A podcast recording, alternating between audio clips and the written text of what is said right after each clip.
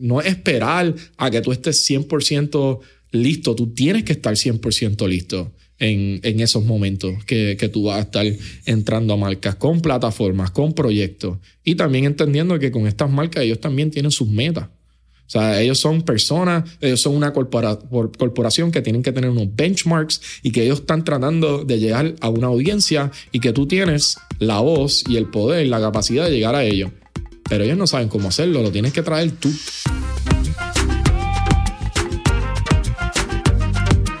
¿Qué es la que hay familia? Mi nombre es Jason Ramos y bienvenidos a Mentores en línea, el podcast donde me siento con personas que han hecho las cosas de manera diferente para obtener resultados diferentes y que así tú puedas conocer quiénes son tus mentores en línea.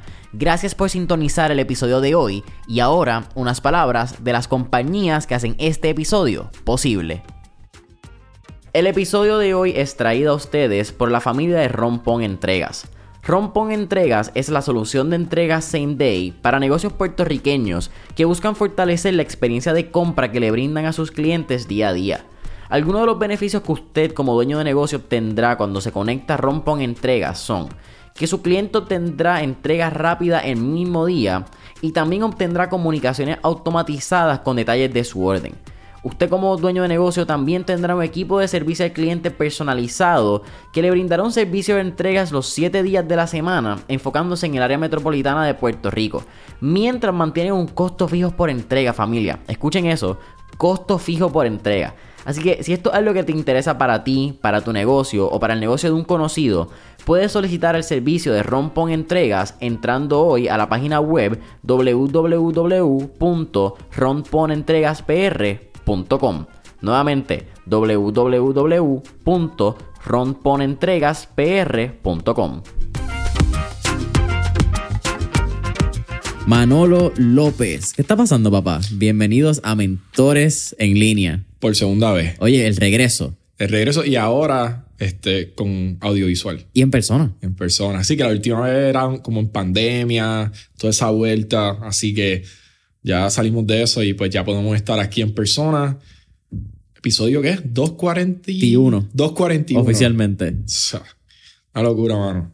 Qué bueno estar aquí contigo. Dude, eh, para mí un honor. Y estuvimos ahí teniendo un pre-podcast session, como yo le llamo a... En estos días, creo que fue un episodio, dos episodios antes del tuyo. Tuvo una dominicana y le llamó La Antesala. Y yo, diablo, eso suena cabrón, la antesala del podcast. Pero eres un tipo que respeto y admiro mucho. Eh, como estábamos hablando, 2015, la primera vez que nos conocimos. Sí, en eh, las cenas eh, empresariales era. Exacto. sí, en el. Lo hablamos ahorita. Conservatorio, de, música, Sí. Son ocho años desde ese momento. y aunque no hemos estado en contacto quizás durante esos ocho, fue como que en el 2020 cuando volvimos a conectar. Tu crecimiento ha sido impresionante. Y yo creo que lo lindo es verte contar la evolución detrás de los cambios. Porque la gente quizás ve la evolución a través de, de Mofongo, Pasura María, como Cosa Nuestra también está envuelto, quizás tu rol ahora como un public speaker eh, y figura de, de los medios, quizás de la cultura, para no llamarle los medios, una figura de la cultura. Pero hay muchos cambios detrás de cámara que la gente no ve. Y eso es algo que tú has hablado, sea en tu grupo, sea en otros podcasts, pero you've been vocal about it. Y me parece súper cool. Yo pienso que que todos tenemos una evolución, honestamente. Eh, pienso que hay plataformas y momentos en tu vida que tú creas algo tan especial como lo que fue Mofongo eh, y que fue este, un stepping stone en lo que es mi carrera hoy en día. Eh, sin no hubiésemos tenido Cosa Nuestra, no hubiésemos tenido el Cosa Nuestra Relief Fund, luego del huracán María, no hubiésemos tenido el interés de ir a, decir historia, hablar al frente de públicos de miles de personas en Europa y alrededor del mundo.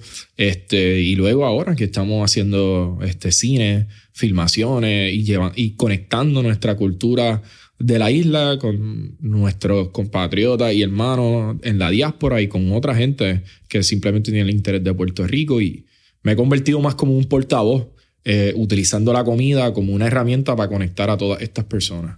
Me parece bien interesante lo que estaban mencionando y qué bueno que lo traes, porque lo apunté en la libreta pensando que se me iba a olvidar y efectivamente se me iba a olvidar hablarlo, que es este juego de las temporadas de la vida, como que hay, unas, hay periodos de vida donde hay ciertas cosas que uno hace y lo identifican. Y muchas veces miramos atrás diciendo como de coño, quizás estaría cool volver a hacer eso. Lo que estuvimos hablando un poco en ese pre-podcast session de cómo a veces miramos los recuerdos con algo emocional más que con algo objetivo, más sentimental ese valor que le damos a los recuerdos. Pero te puedes mirar o te puedes ver haciendo mofongo otra vez basado en él. ¿Verdad? Y esto, esto, es algo bien cool porque esto es una pregunta que en cinco años nos volvemos a sentar en el podcast y puede ser diferente. Sí, sí. Pero ahora mismo, noviembre 2023, con lo que está haciendo Manolo, con los proyectos que tiene 2024, ¿hay una posibilidad de ver Mofongo otra vez o te gustaría dejarlo como un lindo recuerdo de lo que fue esa etapa en tu vida? No, no, se queda como un lindo recuerdo. Se queda. Te voy a decir, a los 26 años, 27 quizás, eh, yo tenía 16 empleados en Nueva York. ¿Sabes? Una ciudad súper complicada pero también tenía toda la energía del mundo, me quería comer el mundo, tenía, tenía energía física que hoy en día, pues, tú sabes, no es lo mismo ya a la edad mía, no es que estoy diciendo que soy un viejo, pero llevo muchos años en esta vuelta y pues hacer estos pop-ups de tener las vanes y con la freidora y bajarlo y montar una cocina en 45 minutos y servir 3, 400 mofongos para después dejar que el aceite baje, limpiar, tumbar la cocina y después volverlo otra vez, mano, eso es otra vuelta. Pero, mano, esas son, esas son las cosas que yo tuve que hacer de chamaquito y cuando empecé mi carrera eh, para darme a conocer, ¿sabes? Y no me arrepiento de nada de eso, pero ese Manolo de ese tiempo eh, lo aplaudo mucho, eh, lo agradezco mucho porque pues tuve una encomienda en un tiempo donde quizás se le dio mucho al momento que él no supo cómo, cómo bregar con la situación. Este, estamos hablando de, de, los medios, estamos hablando de la cantidad de personas que empezaron a venir, estamos hablando de la exposición que tuvo una marca este, y un reconocimiento tanto en Nueva York, Puerto Rico como global. Eh, y sin eso no hubiésemos tenido nada de esto. Quizás en cinco años hablemos y es completamente distinto. Y es como que, mira, pues sí, voy a retomar el proyecto y lo voy a hacer de esta manera, esto. Eh, pero en este momento como que es uno de esos lindos recuerdos que todavía hay gente que me ve y me dicen, Tacho, tú eres Manolo de Mofongo. Entonces, yo sí, mano. Y es como que, mano, eso estuvo demasiado demente. La creación de la marca, la ejecución, el lenguaje, el que tú, pues, eres puertorriqueño en Nueva York, en un momento donde, pues, habíamos muchos de nosotros allá, pero trabajando en cocina y posiciones que no nos daban exposición. Y llegaste tú y te llevaste todo eso. Y, y pues fue un momento muy lindo, ¿verdad? Pero todo evoluciona, todo, todo pasa ¿verdad? Todo evoluciona y si no evolucionas con eso, pues nos quedamos viviendo un pasado y nos olvidamos que el futuro puede ser bien lindo. Es algo bien loco también y yo creo que si no lo han escuchado, episodio número 32, esto salió junio 8 del 2020.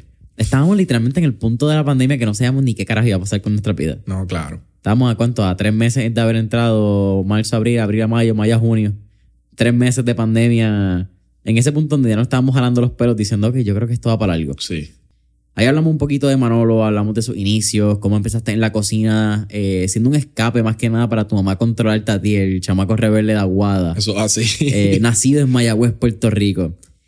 Pero hay algo muy interesante porque ahí también hablamos de cómo salimos Fongo, hablamos de tu pase de estudiar negocio en, en Mayagüez, el 802, ¿verdad? Ese código en el room del colegio sales a Nueva York, estudiar en YU, estudias diseño un año, te dropeas. Ahí empieza como que tu aventura en el mundo de diseño. Trabajas por una corporación que era diseño de casa, home. No, no, era, era todo diseño de home goods. Home goods, exacto. ¿Verdad? Todo lo que era este.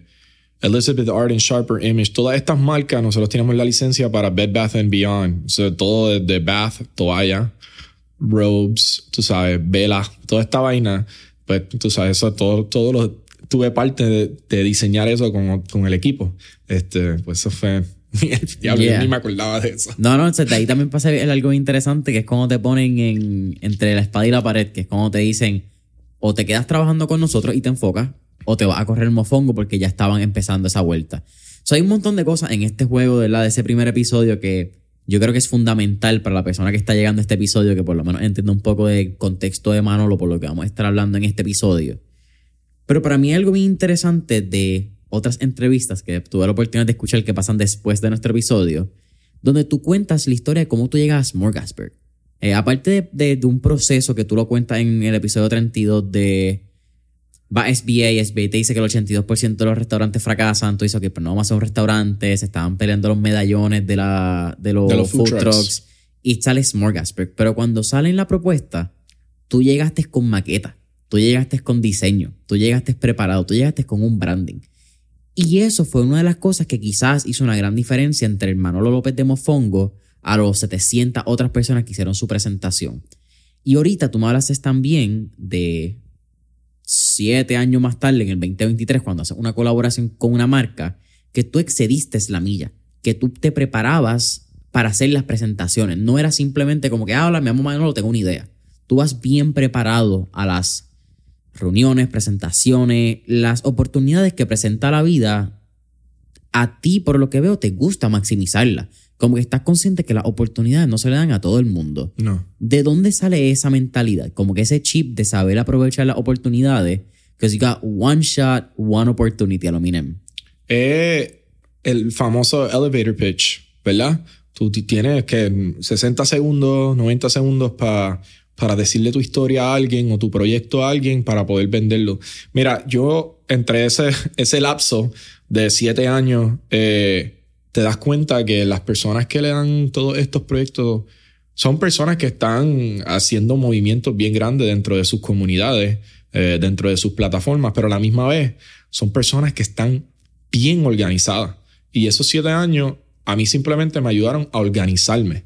Y es como que, pues, este, estamos hablando de esta transición de tener negocios que estamos vendiendo directo al consumidor a negocios donde las marcas ahora este, te hacen acercamiento o tú le haces el acercamiento a las marcas eh, porque están tratando de mercadear hacia este, un público hispano. Entonces, ¿cómo se hace eso? ¿Verdad?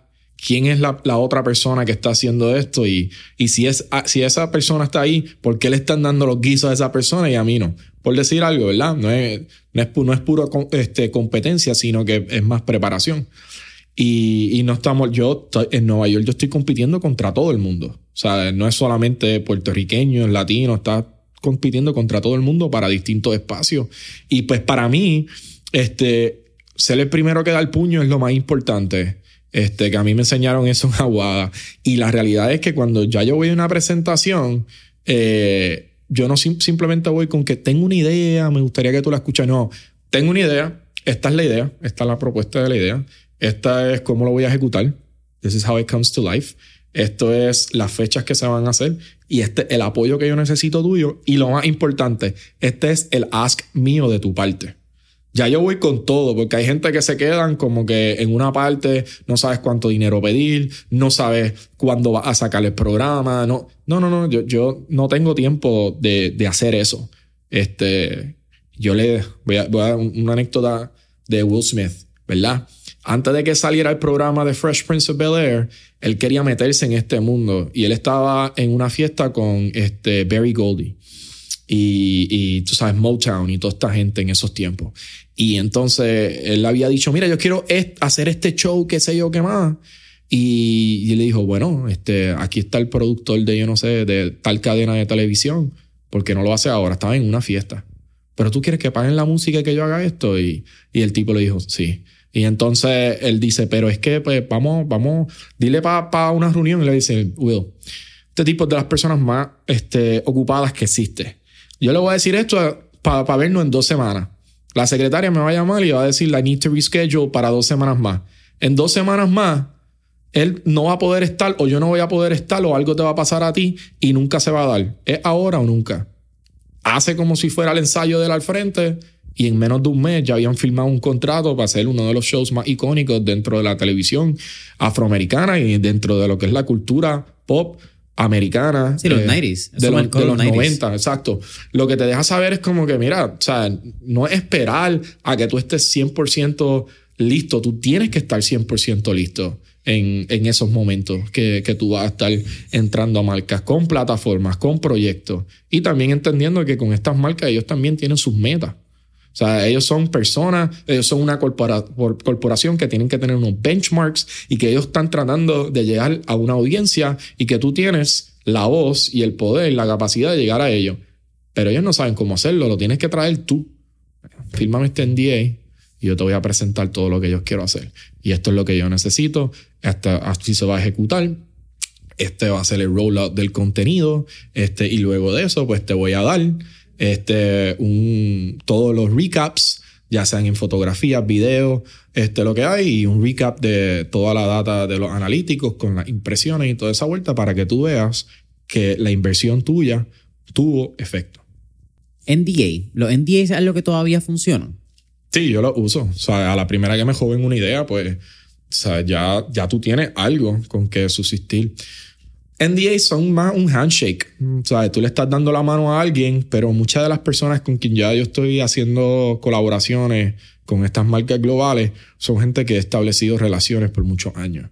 O sea, que no, no es que están tratando de apropiarse de algo, porque yo tengo que ser la primera persona en saber esta marca se quiere apropiar de esto para llegar a este público y qué sé yo qué más. Esto es un mono. Eso no es lo que yo quiero. Yo quiero tener cosas que tengan este longevity. Quiero que, que estén con, con que, que, duren tiempo. Por eso es que mi, mi partnership con Don Cuba para tres años. Wow. Este es el segundo año que hago pues Puerto Rico Cocktail Week como el host, como orador, etcétera. Este North Face llevo dos años con ellos, voy para mi tercer año. Este, y lo que me gusta es que también las marcas sepan que yo soy leal a ellos, tal como ellos son leal a mí, que me, me han ayudado a crear muchas plataformas en distintos mundos.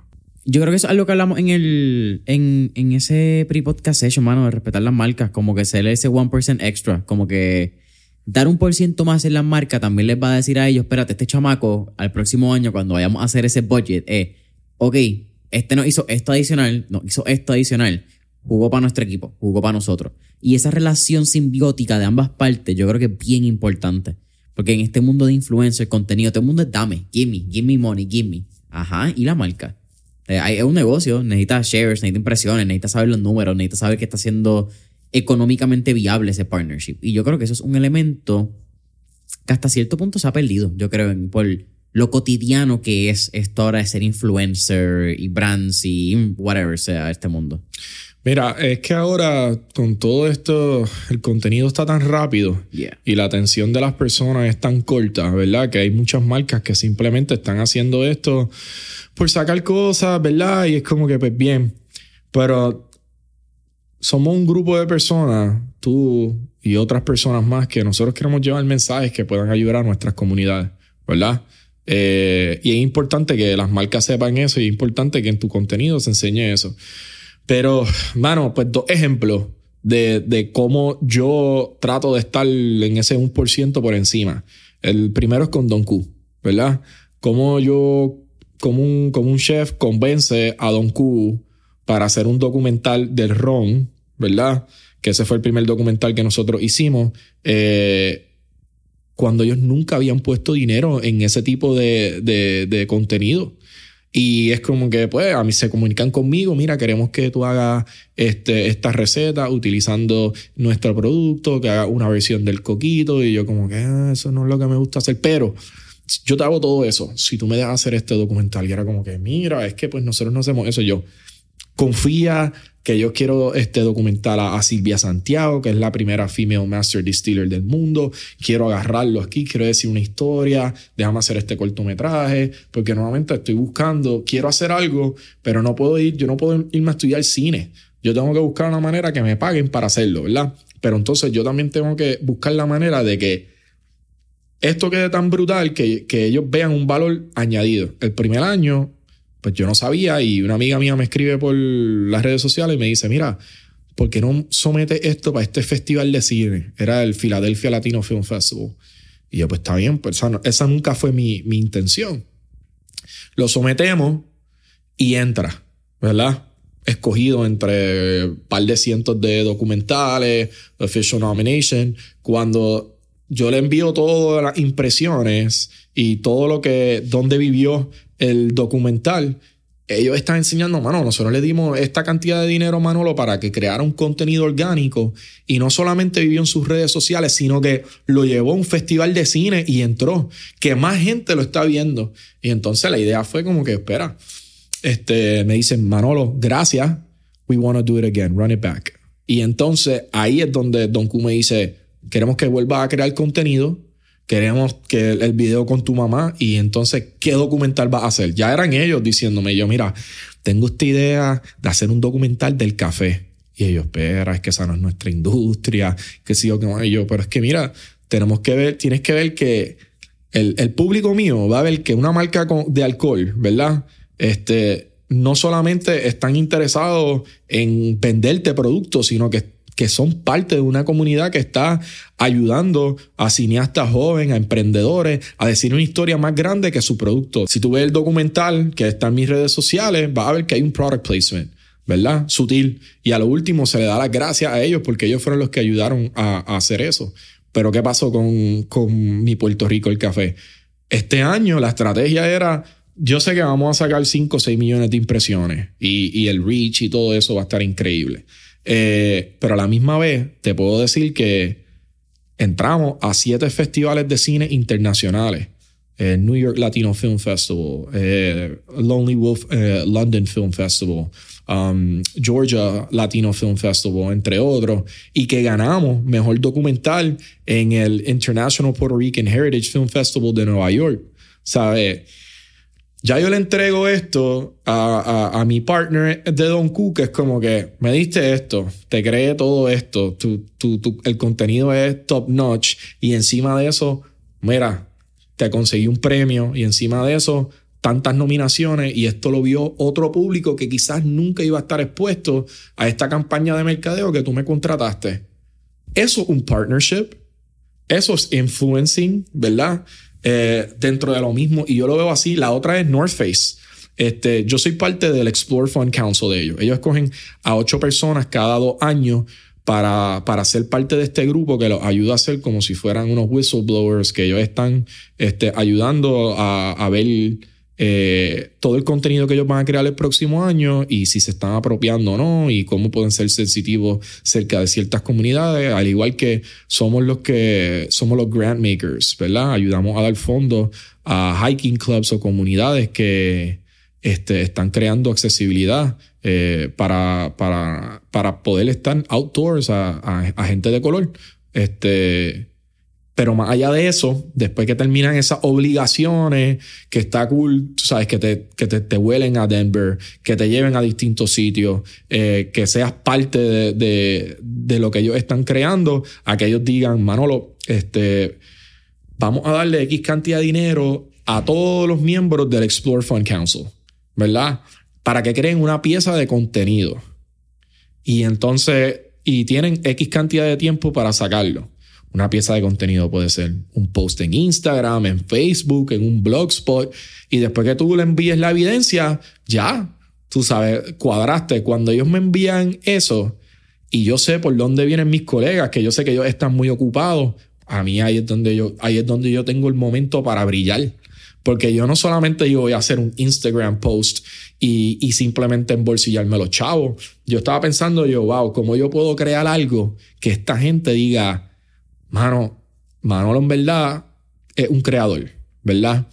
Y decidí hacer un, episodio de un podcast acerca de lo que es el Explore Fund Council, que son, tienen siete principios este, y valores eh, que ellos dicen que diseñó el primer año este, para accesibilidad en, la, en, los outdoors.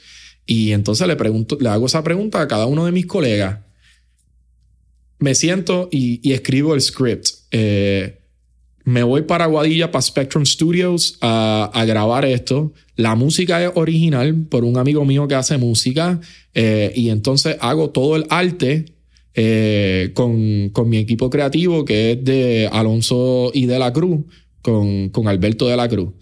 Y cuando yo le voy a enviar esto a North Face, que le digo, eran como mediados de agosto, le digo, mira, este para que estén aware, esta es mi pieza de contenido. Decidí hacer un, un, podcast episode y este es mi rollout.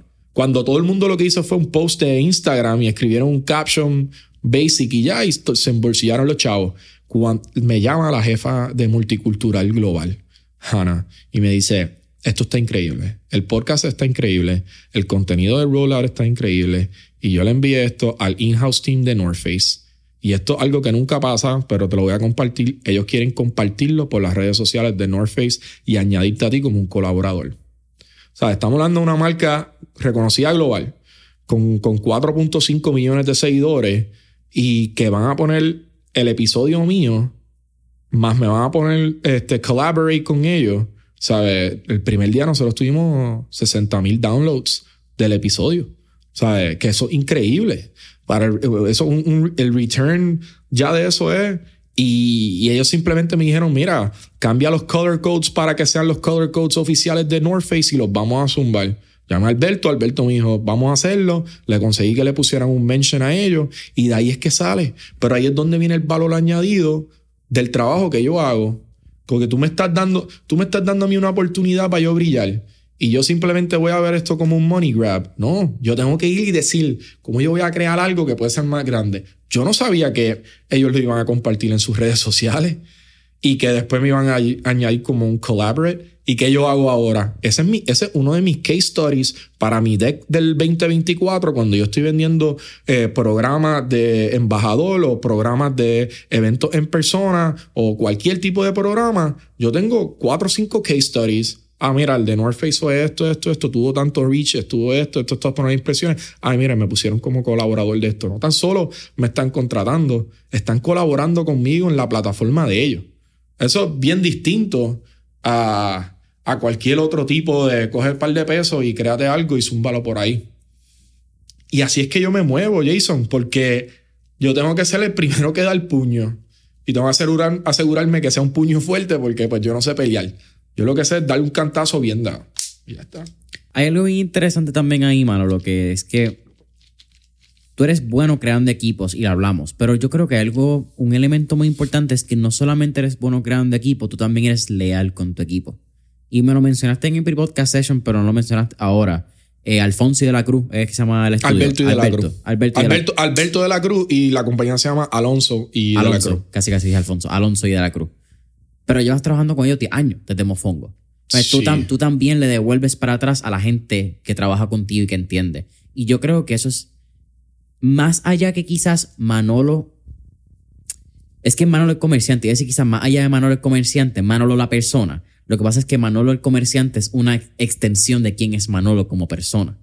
Entonces yo creo que eso habla mucho de unos valores que te enseñan a ti en tu casa, que quizás esa es la pregunta, ¿verdad? ¿De dónde sale o cuál es ese, ese génesis de esos valores? Porque tú velas por la gente, tú velas por la cultura. Quizás es una pregunta también si es algo que aprendiste en el camino que tenías o fue algo innato. Porque también tú has hablado de unas evoluciones que han habido de saber apreciar lo que tenía en Mofongo años después de que Mofongo no existe. Claro. ¿Cómo ha sido esa realización? Como que algo que piensas mucho. De, ok, espérate, también yo velo por mi equipo. Como que con los que empezaron conmigo en Cosa Nuestra siguen estando conmigo hoy en día. Sí. Tú eres un tipo relativamente.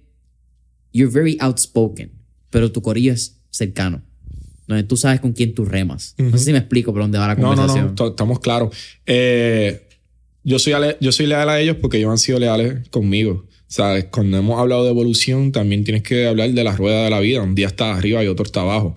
Cuando tú estás abajo, tú te das cuenta quién va a estar ahí, porque había momentos que no tenemos producciones de, de seis cifras como cosa nuestra, ¿verdad? Y que no tenemos para crear todo esto. ¿Quién, ¿Quién va a estar a tu lado cuando eso pase? Y son cosas que pasan y quizás no es que te caíste o quizás es que pues no se consiguió un funding para esto, esto y aquello. Eh, pero yo yo sí, yo velo por mi gente porque ellos velan por mí. Y, y a la misma vez hemos podido crecer juntos, ¿sabes? Eh, te hablo de la relación con, con Alonso y de la Cruz. Eh, mi relación con Alberto y con, con Luis también eh, es de las relaciones que más yo valoro porque ellos son mis creative partners. Y yo, ¿sabes? Nosotros tenemos un chat más que para todas las locuras que yo me invento y qué sé yo qué más. Y son unas personas que que hacen el trabajo tan, tan duro, ¿sabes? Se envuelven en los proyectos de la misma manera que yo me envuelvo. Sea, yo me entrego completamente ellos se entregan conmigo. Y ese es el tipo de persona que, con quien yo voy a morir, ¿verdad? Porque nosotros estamos tratando de este, añadirle a nuestra cultura. Nosotros estamos tratando de que quizá en el estudio de ellos, ¿verdad? Ellos tienen muchos proyectos donde, pues para que el, negocio de ellos pueda continuar corriendo y su estudio tienen que hacer cosas más comerciales. Pero es, conmigo también es cuando nosotros entramos en la parte súper creativa, en la parte de que get out of your comfort zone. Este, esto es un viaje funky. Vamos a hablar de la Fania, vamos a hablar de cumbia, vamos a hablar de diseños de Kandinsky, vamos, vamos a, o sea, nosotros nos envolvemos y cuando alguien es, es recíproco de ese mismo trabajo y cuando tú ves el trabajo que ellos te entregan y tú después ves la reacción que tiene el público y tu audiencia y tus partners, eh, undeniable. O sea, lo mismo con el equipo de Cosa Nuestra. Todos nosotros hemos pasado por mucho. O sea, todos ahí son comerciantes, eh, son, son cocineros profesionales y bartenders, artistas y músicos, pero todos son comerciantes. Y ahí hemos tenido, varios de nosotros hemos tenido que cerrar negocios. Hemos abierto otros negocios que han sido más exitosos que los otros, pero siempre nos damos el apoyo. Eh, y es bien importante de que tú vayas haciendo ese círculo, eh, porque ningún proyecto que yo corro, por más que la gente me vea a mí como la cara principal, ninguno lo hago yo solo. O sea, detrás de mí hay un corillo de la gente más dura que yo he tratado de traer juntos, este, puertorriqueños, eh, puertorriqueñas, eh, para poder crear cosas que yo digo, mano, pues yo pues, vivo en, dos islas, en Puerto Rico y en Nueva York, y, y te puedo decir que en las dos, todo el trabajo que nosotros hacemos, la gente se queda como que, wow, ¿quién lo hizo? ¿De dónde viene? Y yo, esto lo hicieron puertorriqueños. ¿Sabes? Como que tú a, nosotros simplemente nos tienen que dar la oportunidad. Cuando nos den la oportunidad, nosotros vamos a brillar dentro de ella. Y yo, yo, yo tengo que ser la persona que guía entre todos estos mundos este, para poder crear esto y, continuar con esa gente. Así que eh, es algo que mi familia me enseñó y es algo que continúo practicando en mi vida. Hemos hablado mucho tanto en el episodio 32 como en este, quizás del éxito que fue Mofongo. Pero Mofongo no siempre fue 100% exitoso, la valga la redundancia. Yo no sabía que te había cerrado un vagón que tú tuviste, creo que fue en el Bronx. No, en, Coney Island. En Coney Island. Sí. Ah, y luego. Perdí, perdí, chao. Sí, de verdad. Eso aprendí, no sabía. Cuando lo escuché yo, coño, tengo algo nuevo. Esta, esta sí no me la sabía. Y luego tu experiencia en lote, que dura que fueron 3, 4 meses. Son más o menos como quizás dos situaciones donde el modelo no se replicó de la manera en la cual tú pensabas, porque no es ni bien ni mal, simplemente las cosas son what it is, it is what it is. Pero ¿qué lecciones tú aprendiste en esos dos instantes donde quizás el plan no salga acorde, como tú lo visualizabas? En Coney Island fue este, el público, no entendía el público. ¿Sabes? El target market no eran los millennials eh, que estaban pegados, o Gen Zs que estaban pegados en sus teléfonos y eran furis. Era ya una comunidad establecida que pues no tenían tantas ganas de explorar cosas distintas, ¿no? Y, y entonces algo bien de temporada. ¿Sabes? Un 4 de julio tú vas a hacer 15, 20 mil dólares, ¿verdad? No quería hablar de chavo, pero un 4 de julio va a hacer mucho dinero, ¿verdad? Y, y, pues nada, este, pero los otros días estás desangrándote. barely make it making sí, Sí, sí, y es como que mata al equipo porque tienes que enviar gente buena para allá, entonces tienes que poner gente buena con gente mala y, y pues se te daña y, es como que, o sea, todos los negocios de, de, la, de la comida, de restaurantes, a cualquier persona que tú le preguntes, se trata sobre energías energías de tu equipo, de cómo ellos ven que ellos pueden crecer juntos como una unidad, cómo ellos ven que, que la comida sigue, sigue aumentando, que más gente viene y, como que crear eso. A la primera que tú tienes un ambiente que no es deseable, pues entonces nadie va a querer estar ahí, ni tú vas a querer estar ahí. Entonces, en lote, pues mano, ¿qué te puedo decir? Este, fue, una tremenda experiencia en el sentido de que pude probarme en Puerto Rico, estaba ahí con todos mis colegas, en ese momento Xavi, René, Raúl, Leslie, Roberto, eh, Jennifer de Señor Paleta, eh, estábamos todos allí. Y era cool como que ver eso, este, de tanta gente que llevamos tantos años trabajando ahí.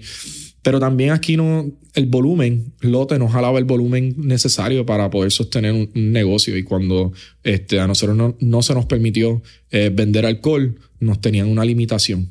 Entonces, ¿cómo yo puedo llegar a ciertos números donde yo digo, ok, esto sí lo puedo dejar corriendo aquí 100%, pero a la misma vez como que sin cierta cooperación para poder permitirnos hacer otras cosas, no, no, iba, no iba a funcionar.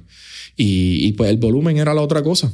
Así que siempre buscar, ok, hay que buscar sitios donde tengamos mucho food traffic o donde el volumen sea mucho más alto con interés a este, comida latina puertorriqueña, ¿verdad? Eh, y es simplemente eso, mano. O sea, eh, lo de las redes sociales, tú vas a ver los momentos lindos, ¿verdad? Pero la, la, verdad es que cuando tenemos conversaciones, yo se lo digo a todo el mundo, mira, son negocios complicados. Eh, tienes que tener, adiestrar a tu equipo, tienes que mantenerlos motivados, como todo, vas a tener gente buena y vas a tener gente mala, vas a tener gente que va a estar ahí por ciertos intereses y otra gente que quieren ayudarte a crecerlo. Eh, y pues nada, eso, esas fueron las dos lecciones que tuve de esos dos proyectos, pero ¿qué fue lo otro? Pues mano, estar expuesto a, al clima, ¿verdad? Y tener que vender comida y que porque nos cayó un aguacero, pues tú sabes, la frescura de tus productos baja, pierde eh, dinero, pues entonces también yo empecé a maquinar en mi cabeza y decía, ok, ¿cómo yo puedo minimizar ese riesgo? Y entonces ahí es donde viene en juego muchos de los partnerships con, con marcas. Por ejemplo, yo tengo un partnership con Jim Beam, este, que es Kentucky Bourbon. Y ellos desarrollaron esta, este concepto que se llama la varita y yo lo ejecuté donde yo estoy cocinando alrededor de Estados Unidos en mercado este, enfocado en hispano y estoy asando lechones, eh, haciendo arroz con gandules, eh, haciendo cosas típicas puertorriqueñas donde nosotros hacemos un contrato por X cantidad de eventos. Eh, aquí está el fee tuyo, aquí está el fee de vuelo, de hotel, estos son los stipends, etcétera, este el ingredient, este fee y pues, mano, se puede caer el mundo, puede llover, puede nevar, este, puede pasar lo que sea. Y a mí no me duele en el sentido de que ya yo llegué allí y ya me pagaron por, por sacar toda esta comida ya ahí me puedo enfocar en la comida, puedo volver a esa mentalidad de cocinero, a diablo, lo voy a hacer así para poder volar el chicharrón, voy a hacer este marinado distinto, tal como me enseñó este, el gran Gabriel Antunes, tú sabes, y buscar maneras de, decir como que, ok, esta vez lo hice mejor que la última vez, porque lo, asar un lechón es un arte que gente como Fernando Narváez o APA, este, han perfeccionado durante toda su vida y pues nosotros también queremos hacerlo. Entonces, está tan cool que puedo viajar por todo el mundo, puedo continuar llevando este mensaje de nuestra cultura puertorriqueña empacada en comida este, y a la misma vez eh, no tengo que ir a vender comida, tener el estrés que el chamaquito de mofongo de 26 años tenía con 16 empleados para ir a poder vender un mofongo de 10 dólares. No la tengo, yo llego allí, este, seteo todo, tengo, estoy con César Pérez, que ha sido mi mano derecha y es tremendo cocinero. Y tenemos una neverita Yeti y la tenemos llena de cerveza y estamos ahí como si estuviéramos en el campo asando un lechón y, y pues haciendo el dinero que nosotros queremos ver en nuestras vidas, creando el contenido encima de eso para compartir. Quizás te había comentado esto, que dos, trescientas personas van a comer de ese lechón pero yo he sacado reels que lo ven dos, trescientas mil personas. Eh, y entonces ahí comen más personas. Y entonces ahí es donde las marcas vienen y dicen, ¿sabes qué? Este, queremos que siga haciendo eso, pero vamos a negociar para que también nos cree el contenido porque lo que tú haces está por encima. Entonces empecé a monetizar de otra manera. ¿Sabes? No sin, sin tener ese contrato, no llegaba el contrato de crear el contenido este, que, que si lo ves desde, desde su inicio ha ido, tú sabes, evolucionando, tal como el podcast tuyo ha ido evolucionando. Nos estábamos riendo de ese primer episodio que hicimos, pero ahora es otra cosa. Sí, no, que es súper chistoso. Yo le dije a todo el mundo, vayan a escucharlo y yo me quería dar un puño en la garganta escuchándolo. eh, ¿Cómo? Y, y mala vez te interrumpí, pero una vez también abro el segmento para hacerte esta pregunta. Cuando tú empezaste en el 2015 en Nueva York, estábamos en una etapa bien temprana de lo que es la puertorriqueñidad hoy en día. Eh, no había, tú lo mencionas mucho, no había un Despacito, no había un Bad Bunny, no estábamos número uno por tres años consecutivos en los streaming de Spotify. ¿Cómo ha sido el cambio social quizás de la recepción ¿O cuán receptivo está la gente a la cultura puertorriqueña en este tipo de eventos que tú tienes la oportunidad de hacer? Porque una cosa es estar en Nueva York que quizás, y tú lo haces, ¿verdad? Te metes en Lower East Side, te metes a estos barrios donde hay una cultura puertorriqueña bien marcada. Pero qué sé yo, otra cosa es irte a Kentucky. Otra cosa es irte, qué sé yo, a Utah. No sé, no sé en dónde has estado, ¿verdad? Estoy diciendo Sí, Los sí. Ángeles, que es bien mexicano, por ejemplo. Es como tú has visto que. Ah, tú eres de Puerto Rico. ¿Cómo ha sido ese cambio de energía? Mano, nos ha ayudado a crecer a todos. Yo te lo digo. Y, o sea, yo era de los que no entendía a Bad Bunny, ¿verdad? No escuchaba su música y no, enten- no entendía. Porque, o sea, llega a ese punto que ya yo soy de otra generación. Diablo, mano, ese chamaco cambió todo, ¿verdad? Para todo el mundo, por todo el bien. Y yo creo que fue cuando escuché Un Verano Sin Ti que me jugué. Y ahora soy un Bad Bunny fan bien duro con el último álbum. Pero ese chamaco crea, él y otras personas más dentro de distintos ámbitos, porque tienes que entender que hay gente como Ismael Cruz Córdoba, eh, que el, el elf de, de Lord of the Rings en, en Amazon y este, otras personas dentro de nuestro... Sí, de ahí nuestro- también entra el de Blue Beetle, eh, el, el director el, de cine. el director de cine, eh, sí. Juan, ¿no es Juan? No. No, Eh, I don't want to butcher it. Um, Tú lo buscas. búscalo. Mato es el apellido, ¿verdad? No, Creo que- tampoco. Tampoco. ¿A quién yo estoy mencionando? Búscalo y lo, lo, lo, lo le hacemos el él- aquí, él- sí, él sí. se merece que... Director Blue Beetle. Esto sale en el episodio. Esto es original. Ángel Manuel Soto. Ángel Manuel Soto. Eh, pero el Manuel estaba, ¿viste? O sea, estamos hablando de un montón de gente que, eh, liderado por, por Bad Bunny, que, que nos han ayudado. ¿sabes? La gente está buscando la cultura puertorriqueña. La gente este, quiere venir a Puerto Rico este, para visitar distintos espacios. eh, quieren conectar con las comunidades allá, porque ahora todo el mundo quiere ser puertorriqueño y latino. Pero pues lo- nosotros los que llevamos muchos años tratando de crecer este, nuestras plataformas y, nuestros movimientos, pues ahora estamos viendo algo monumental pasando. Ahora somos parte de la conversación. O sea, ahora tenemos que buscar maneras de, llevarlo en, en otras industrias, más allá de la música. Eh, y eso es lo que nos- nosotros nos enfocamos en, lo que es el food and beverage con, con la comida y por eso es tan importante los movimientos de nosotros como Cosa Nuestra eh, y continuar llevándolo a distintas partes del mundo. Acabamos de hacer un intercambio cultural en Cuba donde llevamos a todo el corillo allá. Y es importante de que pues eh, eh, esos espacios existen entre, en toda la industria que ahora mismo los puertorriqueños estamos gozando de algo conectado con las redes sociales, conectado con la cultura pop, eh, que nos está llevando a unos, a unos niveles mucho más altos. Eh, ya yo no tengo, tengo que justificar de dónde yo soy, qué sé yo, qué más es lo que yo hago. Ya es como que, oh, tú eres de Puerto Rico. Ya sabemos. Y nosotros hablamos esto en el, en el episodio 32 y te lo he hablado, pero me parece bien loco mirarlo siete años después a tu visita a Osaka, en Japón.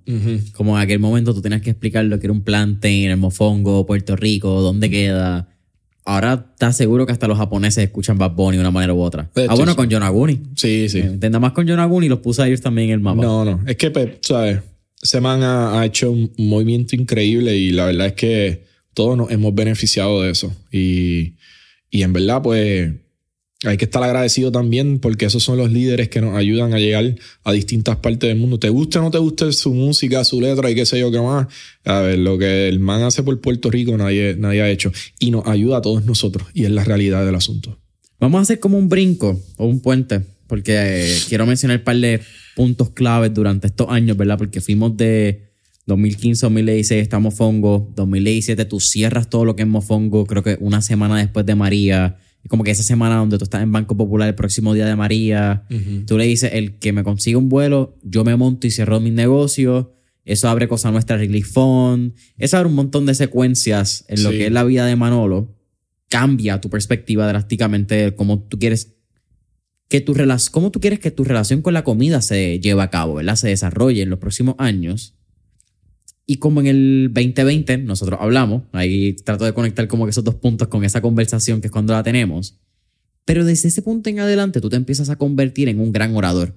Y lo hablamos, me estabas comentando que tú tuviste un, un talk en tipo TED Talk en el Día de los Muertos, que es Halloween en México.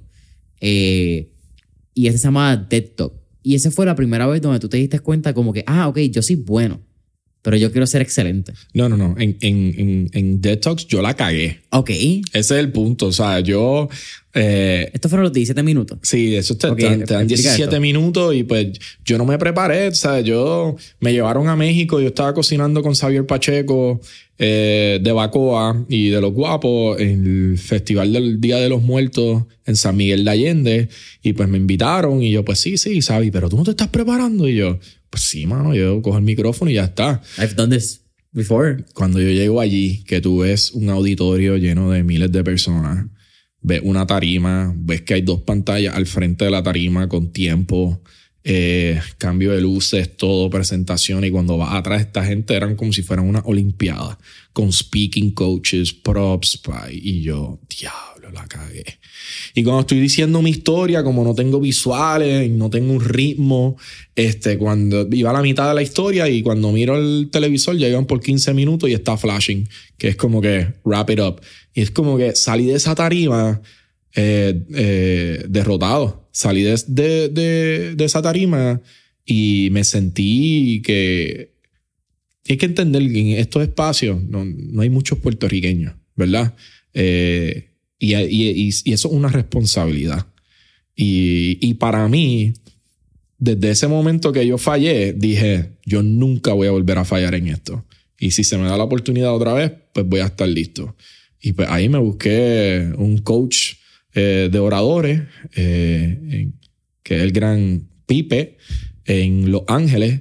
Y que él, tú sabes, era orador también y ha ido a todos los TED Talks y está en esa comunidad y nos sentamos y, y eso, tú sabes, eso es otro mundo, o sea, me, me dio libro, lé- léete este libro de Joseph Campbell que se llama Hero with a Thousand Faces para que entiendas cómo este, se, se arquea una historia, que eso es lo que usa Pixar y Disney para decir una historia. Es a hero's journey. Exacto.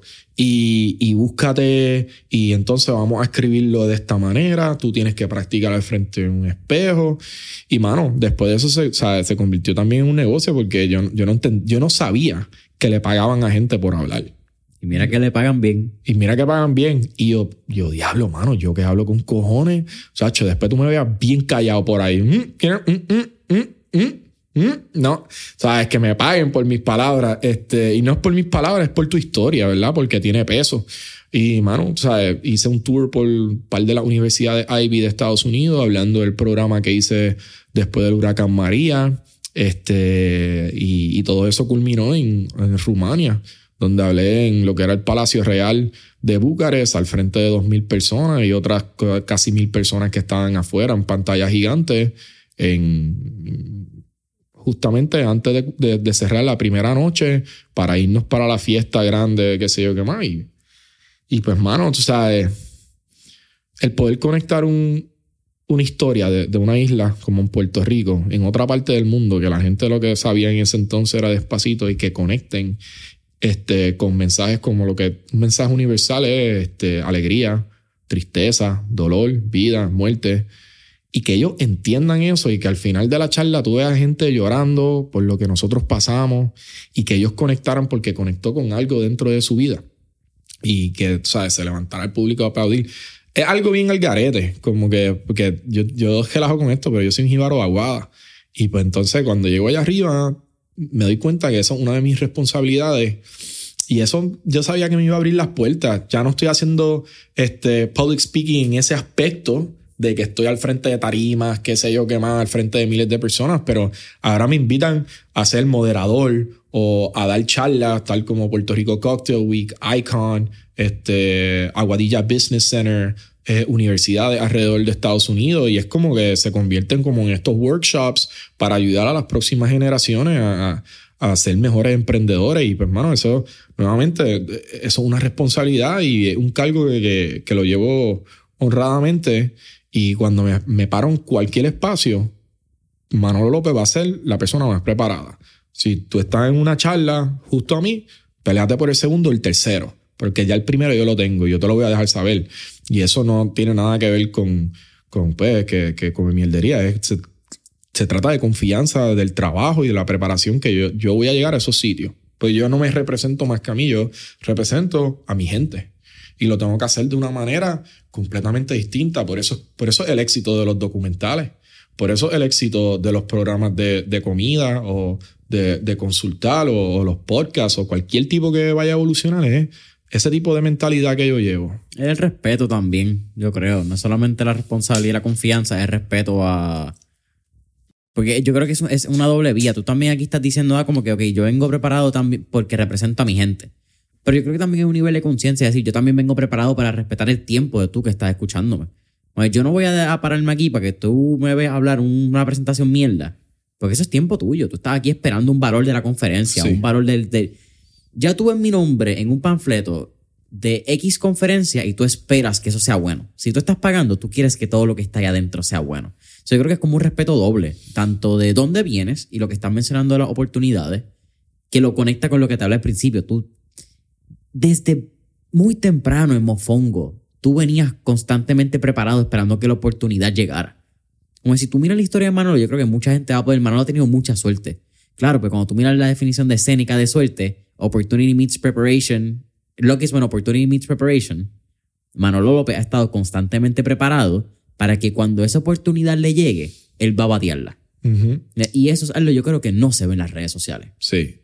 No, yo estoy, claro con eso y para añadirle es como que tú fallas 100% de los tiros que no tiras. Yo las voy a tirar, pero me voy a asegurar de que me hicieron el pick and roll, me voy a asegurar que estoy tirando solo o lo que sea para tener la mayor la, mayor cantidad posible de, que el porcentaje, el mayor porcentaje posible de que pues, vaya a entrar en ese canasto. Y yo estoy bien consciente de eso completamente en todos los espacios que yo voy, ¿verdad? Este. Y así me muevo alrededor del mundo. Cuando estoy viendo, viajando, siempre tengo por, como que cómo yo puedo crear esto en una oportunidad, cómo yo puedo hacer esto. Y, y pues por ahí voy hablando un poquito más de lo que puedo hacer con la gente correcta en el momento correcto sin empujarlo. Porque ya, ya yo tengo un portfolio, o sea, ya no soy el chamaquito de antes, he hecho muchas cosas comprobadas con data y, y, me alegra mucho que puedo traer a mucha gente hacer cosas que pues nunca pensamos que podíamos hacer por limitaciones de X o Y cosas. Eh, no, no creo en limitaciones. Eh, fíjate, dos cosas me locas ahí. Eh, muchas veces que doy charlas, eh, más charlas de motivación, que son menos estratégicas quizás de redes sociales. Este último año he dado varias en, en universidades o con estos programas de aceleración de startup. Pero a mí me gusta siempre utilizar una métrica que es de eh, un fellow baloncelista del equipo de los Lakers, que es la camisa que tienes puesta ahora mismo para los que nos están escuchando. Y es Karim Abdul-Jabbar. Karim Abdul-Jabbar tiene una estadística que a mí me fascina dentro de los records de NBA. Y es que si tú miras los porcientos de tiros, Karim Abdul-Jabbar metió como el 53.2% de esos tiros, lo que significa que básicamente fallaba uno de cada dos tiros que lanzaba. Cuando tú vienes a ver la lista de, de los mayores tiros, ¿verdad? Hechos de campo, field goals attempted and field goals made, él tiene los dos records.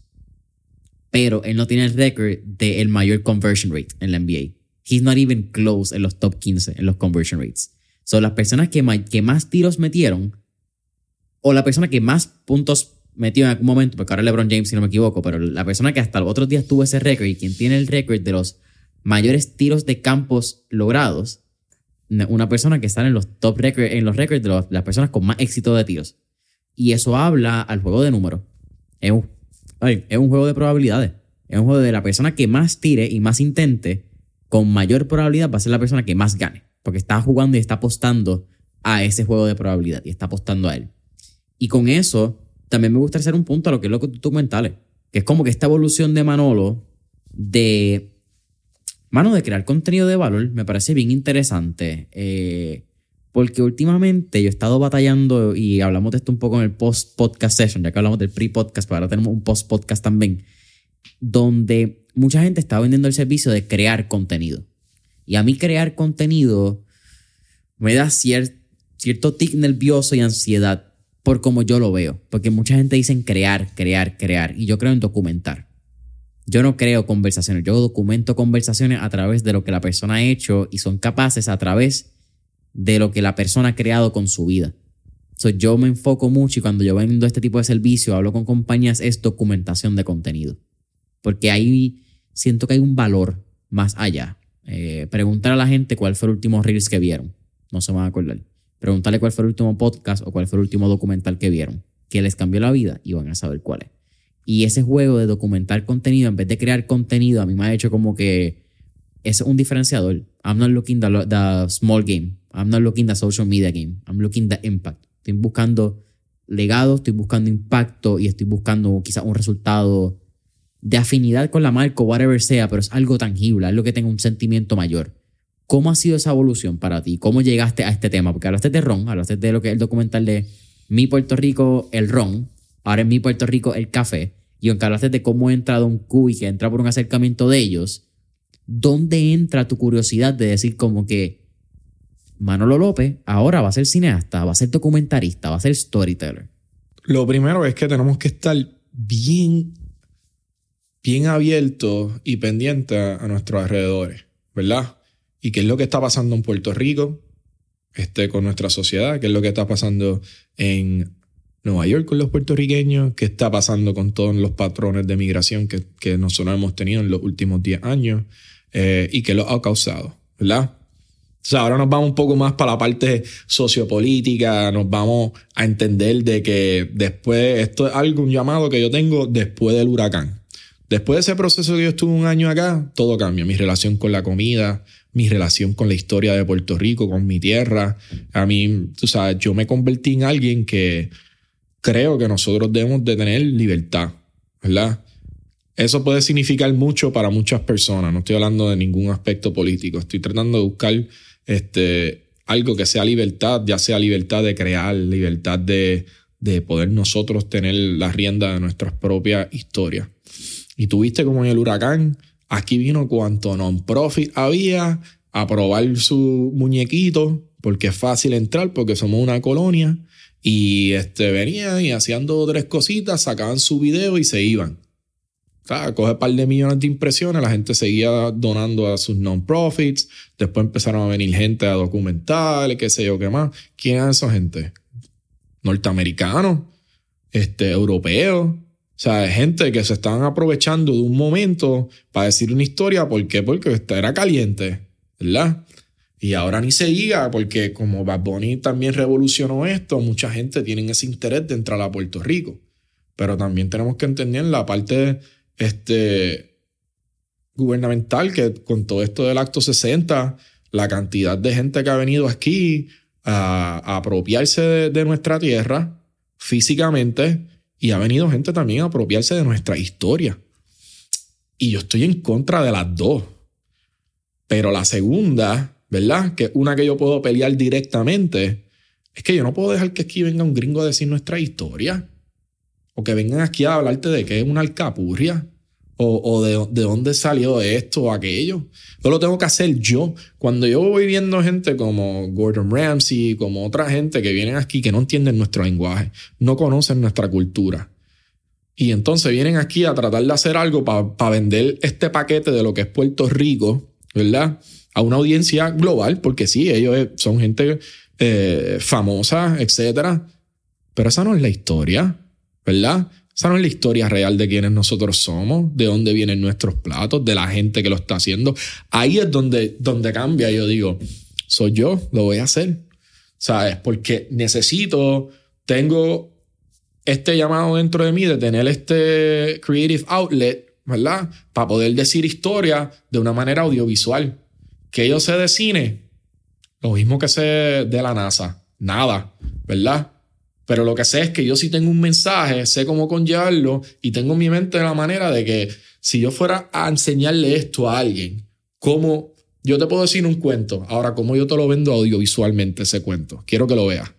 Eh, y entonces empecé a buscar la gente, o sea, me busqué a, Pedro de León, que es uno de mis amigos más cercanos, pero que también es un director y, escritor de, cuatro pares. Eh, empecé a buscar a, filmmakers tal como eh, Carmelo Varela, Alex Forestier, eh, Adrián Borges con Monovisión y a trabajar con editores increíbles como lo que es Juanqui Álvarez, como lo que es Jasmine.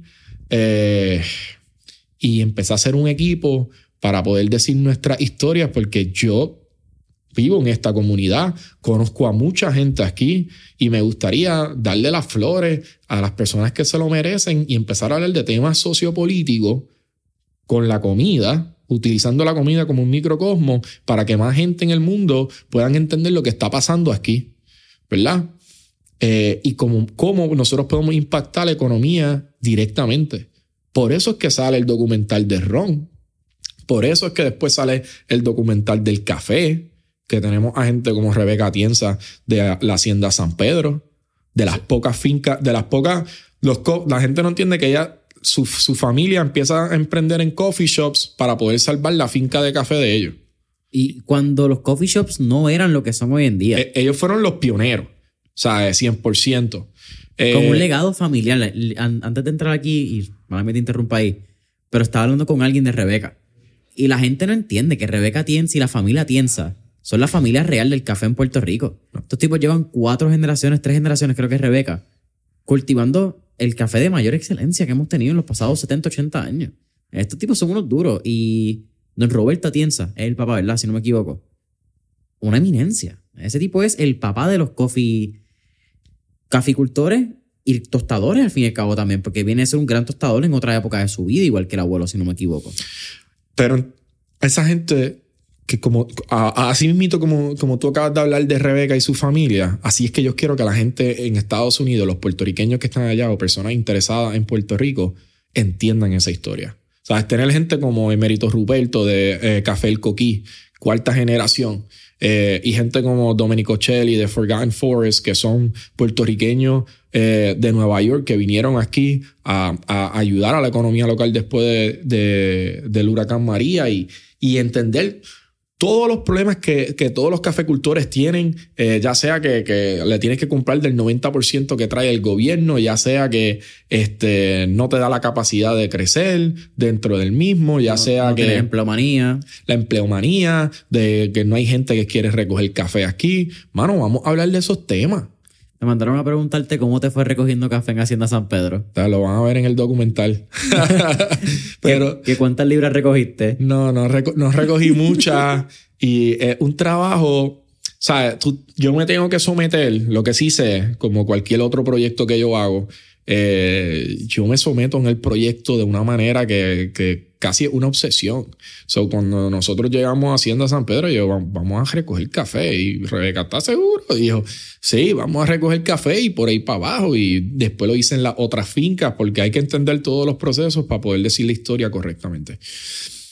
Nada, empezamos con, con, con eso y, y en verdad es como que es un reflejo de lo que yo quiero ver en, en, en dejado en esta vida. Sea, tenemos que empezar a hacer récords.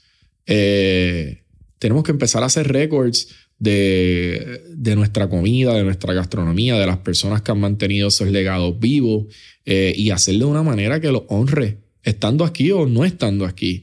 Eh, y para mí es sumamente importante que esa historia la digamos nosotros. Y cuando hablo de nosotros, sí, Manolo López, el que está al frente de la cámara, porque ese es mi interés. Porque los documentales o las series cortas que yo hago, todas son este, es- entrevistas en español, pero los voiceovers son en inglés, porque yo también quiero ser eh, inclusive a las personas que están en Estados Unidos, que quizás no entienden español completamente, ¿verdad? Pero a la misma vez, esto quizás pueda ser este, una apertura eh, para que pues tengan ese interés de hacerlo y que continúen aprendiendo de todas las personas que están envueltas. Y pues hermano, tú sabes, me fascina. Acabo de terminar una serie corta, eh, que los- mis primeros dos documentales se llamaban Mi Puerto Rico, el ron y el café, y ahora vamos a hacer Mi Puerto Rico la serie, y son nueve episodios donde yo voy por distintas partes de la isla eh, documentando la gente que ha inspirado mi carrera culinaria.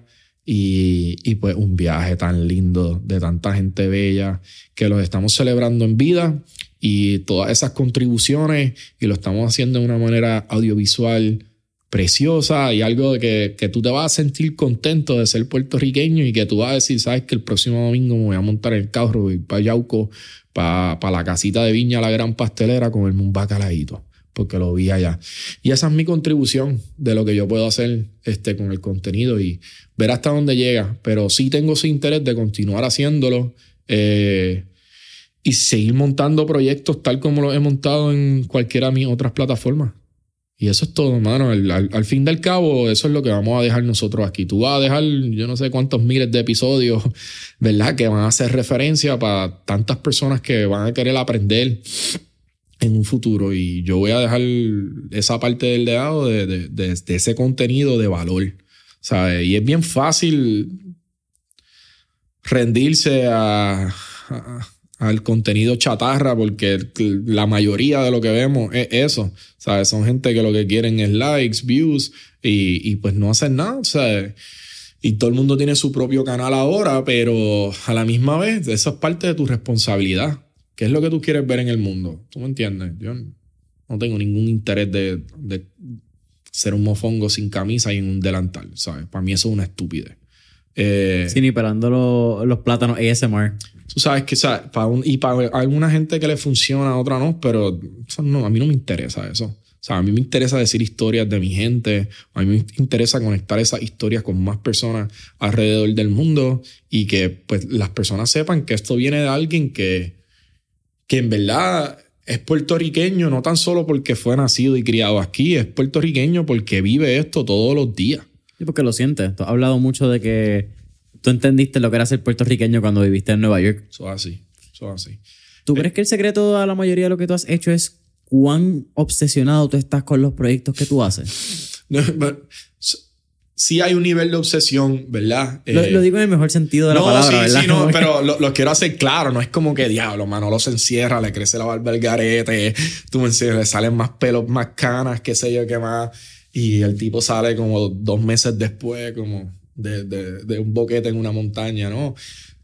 El punto es como que, hermano, o sea, hay un tiempo limitado para sacarle esto y tenemos una oportunidad de hacer algo bien cool. O sea, ¿por, ¿por, qué no tratarías de hacerlo de la manera más intensa? Este, y pues, así me gusta a mí vivir mi vida, como que quiero que sea lo, lo mejor, no simplemente porque quiero ser el mejor o el primero, esas cosas no me llenan a mí. A mí lo que me llena es como que, mano, hicimos el trabajo bien hecho.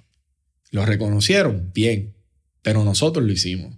Y, y pues ya, ¿sabes? Si, si 10.000 personas este, ven el documental y, y por lo menos 100, 100 a 200 de esas personas van y hacen una compra de café de Hacienda San Pedro, café El Coquillo, Forgotten Forest, ya eso se pagó. ¿Me entiendes lo que te digo? En el sentido de que eso es lo que es ser un influencer de verdad. ¿Sabes? Ojalá 100 mil personas vean eso y 10 mil personas digan voy a comprar café.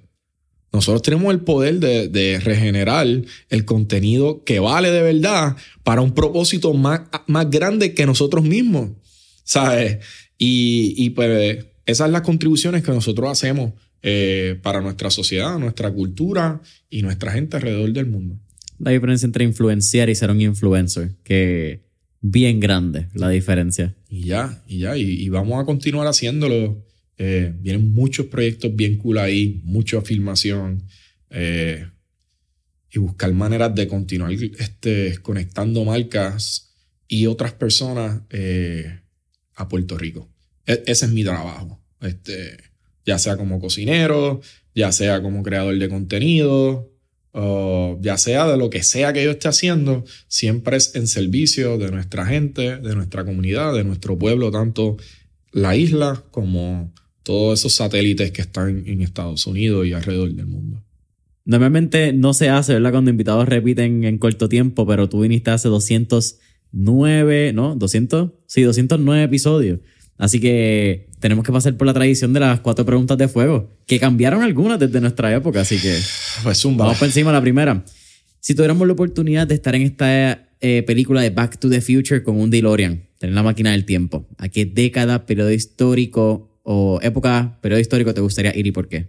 Después que tenga los tenis de Marty McFly, los, los Nike esos bien cool, futurísticos, exacto. Este, yo me iría a la época de los 70, eh, porque yo quería ver a Héctor, Lavoe y la Fania. O sea, eso, esas personas, ese grupo, son de mi mayor inspiración. En todo lo que yo hago tiene una referencia a ellos.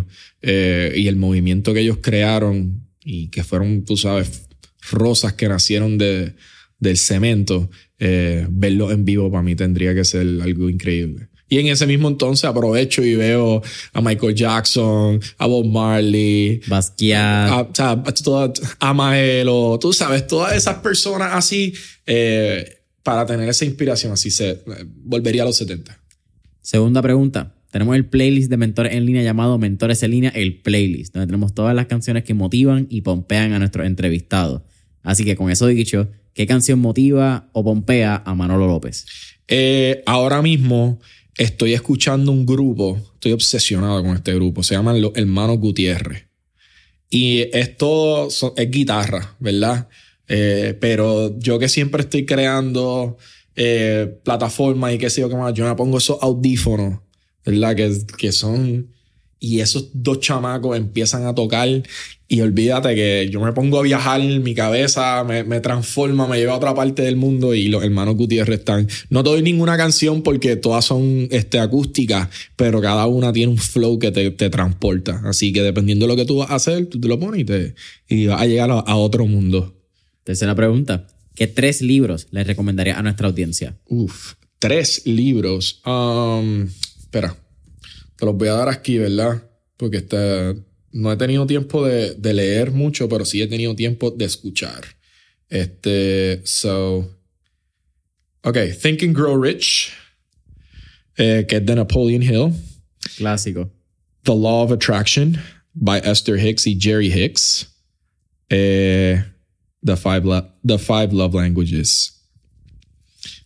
Para esos que quieran entender más a sus parejas y esas cosas. O las relaciones dentro de ti y, y cómo tú puedes nutrirlas. Sí, pero altamente recomendado si tienes No pareja. todo tiene que ser de, de, de- eh, de empresa y de negocio y eso. También hay otras cosas. Y más las relaciones, que es bien importante para cualquier Sí. ámbito de nuestras vidas. Yup. Manolo, ¿cuál es tu última pregunta? ¿Cuál sería tu último tip o recomendación para nuestra audiencia?